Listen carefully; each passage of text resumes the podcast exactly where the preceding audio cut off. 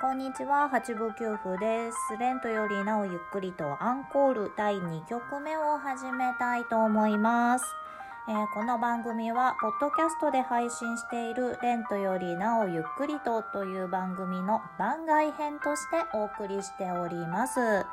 ー本編の方を聞いていなくても十分楽しめる内容として配信をしておりますので、えーこちらしか聞いたことがないよという方もぜひお楽しみいただければと思っております。そしてもしよろしければ、ポッドキャストの方で、レントよりなおゆっくりとの本編お聞きいただければ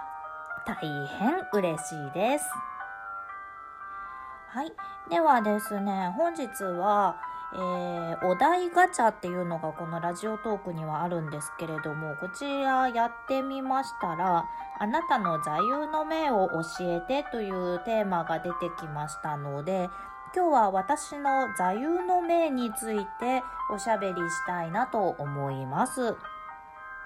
えーちなみに本日の BGM はピーターと狼という曲を、えーかけております。というかですね、私ラジオトークの編集がちゃんとまだ分かってないんですけれども、これ後付けで BGM つけるっていうのができないんですかね？なんかよくわかんないんで、とりあえず今、あの流しながら喋ってるんですけれども、はい、ちなみにですね、えーこれは私の演奏になります。はい、そしてあのクラシック曲なので、えー著作権フリーの、えー音楽になります、えー作者はですねもう70年ぐらい前に亡くなっております。はい。では、えー座右の銘ですけれども、えー一応ですねあのこれ座右の銘って言っていいのかなというのはありましてというのもですね普通座右の銘って言ったら皆さん四字熟語とかそういったものをされていることが多いと思うんですが私はですねその愛でいいのかという言葉を座右の銘にしています。あのちょっとドキッとしますよねこんなこと言われると。で私はこの「その愛でいいのか」というこの言葉に出会ったのがですねおみくじだったんです。はい。えーまあ私がですね学生時代とある神社でアルバイトをしていましてあの繁忙期だけちょっと巫女さんやってたんですね。でそこの神社がですね、まあ、なかなかあの宮司さんとか宮司さんの息子さんであるネギさんっていうあの役職の方がいらっしゃるんですけれども非常にユニークな方であの市原ひろ子の恋みくじというおみくじを、まあ、普通のおみくじに加えて導入していたんですね。でもこの市原ひろ子の恋みくじというのがもう非常に面白くってそうですね。うんどれくらいのサイズ？はがきより一回り小さいくらいの紙にこうデカデカと一言あの書いてあるだけのおみくじで特に大吉とかあの今日とかそういったものは一切書いてないものだったんですね。で内容もですねこれ恋か？みたいな恋愛関係するのか？みたいな内容が書いてありましてただそれがですね妙にしみるんですよ。で非常に面白かったので私も個人的にやってみたんですね。で引き当てたのがこれです。その愛でいいのか。はい。あのこうドキドキしながらこう紙を開けてみたら「もうその愛でいいのか」という言葉だけが目に飛び込んできましてあの非常に面食らいましたはいあの面白かったですなんですけれどもまあ普通に考えたらその愛でいいのかって言ったらなんでしょうねこうお前今付き合ってる彼氏それでいいのかみたいな そんなニュアンスに取れるんじゃないかなと思うんです。なんですが私はですねこれ自分に問いかけられているんじゃないかなというふうに解釈をしたんですね。あなたの愛はそれでいいんですか？と。はい、でまあ恋愛に限らないですよね。愛って愛情って。こう人間愛とか、うん、あの親子愛とか、うん、あの自分以外の人にこう愛情を持つことを言われてるのかなというふうに解釈をしまして。なのでこう私がその他人にこう接する態度とかあの気持ちっていうのはそれでいいのかっていうふうに問いかけられているのかなというふうに、えー、解釈をしまして、えー、時々思い出しているというような言葉になります。その愛でいいのか。うんと考えるとまあまあなかなか深い言葉ではありますよね。はい。まあでも本当ドストレートにですね本当あの良くない男性と付き合っている友達にはもうドストレートにこの言葉ぶつけたりもしてましたけれどもはい。えー、まああのそうですね電車とか乗っててこうご年配のお年寄りの方が乗ってきて私は席に座ってるけれども他に空いてる席がないっていう時はあの譲りたいけれどももし譲って断られたりとかしたらどうしようみたいなこう尻込みする時ありますよねそういう時はあのその愛でいいのかというこの言葉を思い出して自分を奮い立たせるようにしています。はい、という私の座右の銘のご紹介でございましたが、ちょっと時間余ったので、えー、せっかくなので、この市原ひろ子の恋みくじについてちょっとお話ししようかなと思います。はい、あのー、取り扱いのある神社いくつかあるみたいで、ちょこちょこ見かけます。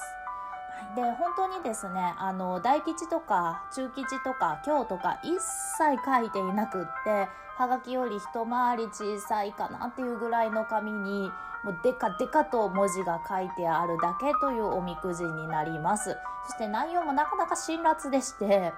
あの、そうですねいいこと書いてあるものは本当に少ないですで私は面白かったのでこのおみくじ何回か引いているんですけれどもそうですね何引いたかな他に。好かれたいと思ってはいたがそうは問屋が下ろさないとか。はいそんなことが書いてありました。あと何引いたかな他にも引いたんですけど忘れちゃった。はい。あのとっても面白いのでもしあのどこかで見かけたら引いてみてください。ちなみにですね私はあの巫女さんのアルバイトをしていた時にこうあのこの恋みくじ引きたいですっていう方がいらっしゃったらあの神社の方からですねあのこういうふうに家と指導されていました。こちら芸術的なものになりますがそれでもよろしいでしょうか？はい。えー、まあ辛辣な言葉を芸術的というオブラートで包んでおりました。特にですね、まあ、辛辣な言葉しか書いていないので、あの、カップルとかで来られると困るんですよね。あの、一回ですね、カップルで来られたことがありまして、あの、芸術的なものになりますがよろしいですか？って聞いたら、はい、大丈夫ですって満面の笑みで言われたんですね。で、まあ、それぞれ、あの、男性の方も女性の方も一個ずつ引いたんですけれども、あの、女性の方にはですね、甘い汁は俺が吸うっていうのが出まして、男性の方にはですね、もうなんとなんとその女と別れろというのが出ました。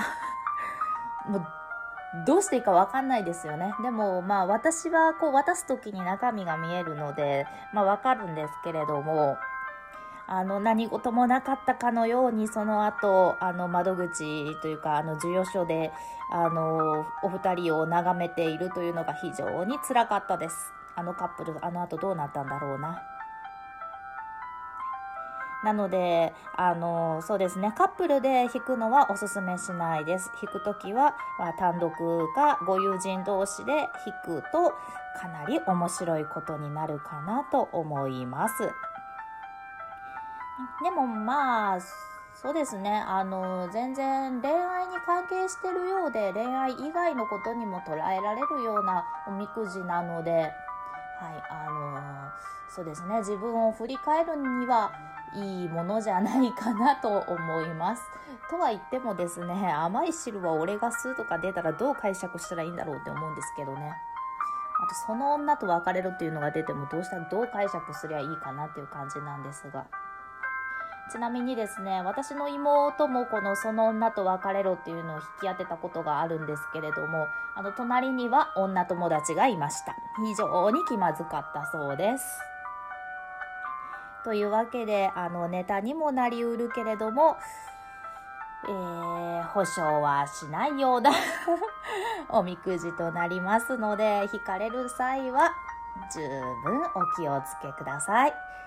では、本日はこの辺で終わっておこうかなと思います。お聴きいただきましてありがとうございました。えー、もしよろしければ、ポッドキャスト、えー、レントよりなおゆっくりとの本もお聞きください。こちらは八部九符が音楽の話とか、その他諸々のことをおしゃべりしています。またですね、えー Gmail もありますので、もしよろしければご意見やご感想、えー、トークテーマなんかもお寄せいただけると非常に嬉しいです。レントゆっくりアットマーク gmail.com lento.yukkuri アットマーク gmail.com です。またツイッターもやっております。アットマークレンクリでやっております。こちらにもどうぞよろしく、えー、いろいろご意見いただければと思いますし、えー、ハッシュタグレンクリで、えー、感想をつぶやいていただければ、えー、見に行きますので、こちらもどうぞよろしくお願いいたします。では本日はこの辺で失礼いたします。ごきげんよう。またね